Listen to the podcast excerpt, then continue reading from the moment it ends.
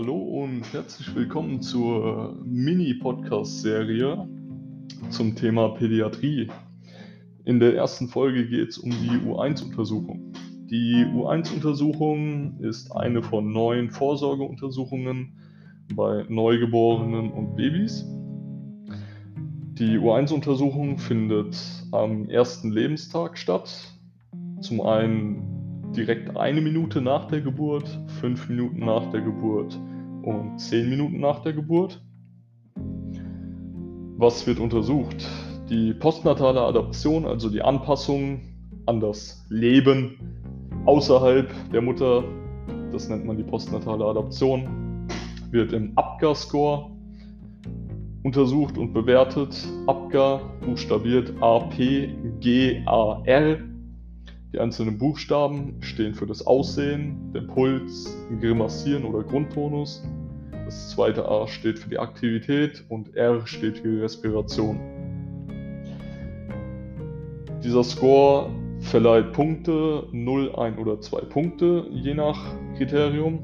Beim, beim ersten A, beim Aussehen, gibt es 0 Punkte, wenn das Kind, wenn das Baby, das Neugeborene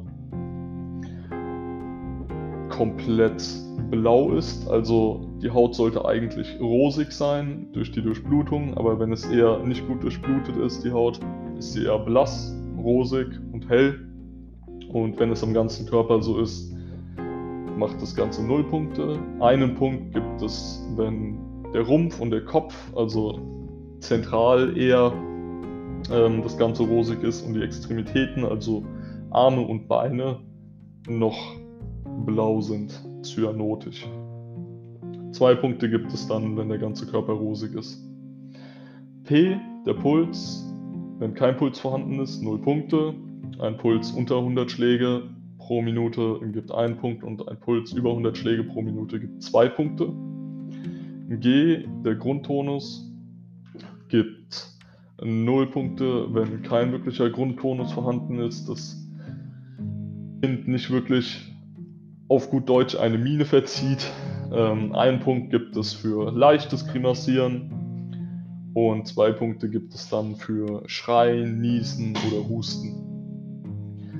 Die Aktivität, wenn keine Aktivität, also keine wirkliche Muskelspannung oder Spontanbewegungen vorhanden sind, gibt es 0 Punkte.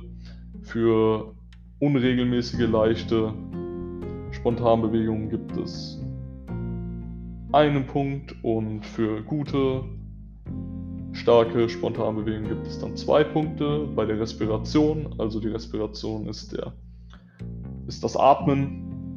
Bei keiner vorhandenen Atmung gibt es null Punkte. Ein Punkt gibt es für flache, unregelmäßige Atmung. Und wenn das Kind tiefe Atemzüge macht, auch um die 40 Atemzüge pro Minute, was bei Neugeborenen physiologisch ist oder das Kind sogar schreit, gibt es zwei Punkte. Somit kann man insgesamt bis zu 10 Punkte erreichen. Bei Kindern von 8, 9 und 10 Punkten sagt man, die Kinder sind unauffällig, die Kinder sind gesund bei der Geburt. Kinder zwischen 6 und 8 Punkten sind meistens auffällig und sollten noch ein bisschen auf der Neonatalstation beobachtet werden. Und Kinder unter sechs Punkten beim Abgasscore werden meistens notfallintensiv auf der Neonatalstation betreut.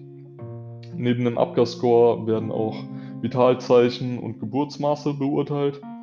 Die Vitalzeichen bei Neugeborenen sind ein Atemzug, eine Atemzugfrequenz von 40 Atemzüge pro Minute, ein Puls von durchschnittlich 120 Schlägen pro Minute ist auch physiologisch und ein relativ niedriger Blutdruck von 60 zu 35 mm Hg.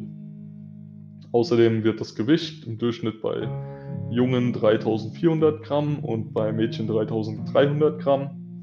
Die Körperlänge 51 cm und der Kopfumfang im Schnitt 35 cm bei beiden bewertet. Ebenfalls werden die Reifegrade im Pertussa-Index gemessen. Der Pertussa-Index ist ein Index, der die Gestationswoche berechnet. Darauf will ich jetzt erstmal nicht näher eingehen. Ich will erstmal nennen, welche Reifezeichen es gibt. Darunter gibt es den Ohrknorpel. Es wird bewertet, wie die Festigkeit des Ohrknorpels ist. Auch dort gibt es wieder 0, 1 und 2 Punkte. Es gibt die Bewertung der Haut, also die Farbe der Haut, die, die Falten der Haut, ob diese ausgeprägt sind und auch die Festigkeit generell. Die Falten an der Fußsohle werden bewertet, wie ausgeprägt diese sind. Und es wird die Ausprägung und die Tastbarkeit der Genitalien bewertet. Ebenso die Ausprägung und Tastbarkeit und die Größe der Mamillen, also der Brustwarzen der Kinder. Neben Reifezeichen gibt es auch Dysmorphiezeichen. Dysmorphiezeichen sind zum Beispiel eine unphysiologische Lidachsenstellung. Der Augenabstand wird bewertet, die Position der Ohren, die Form der Nase und eventuelle Syndaktylien. Syndaktylien sind zusammengewachsene Finger. Dysmorphiezeichen können als Ursache toxische Einflüsse haben, wie zum Beispiel Medikamente oder Alkohol oder auch genetische Erkrankungen wie Trisomie.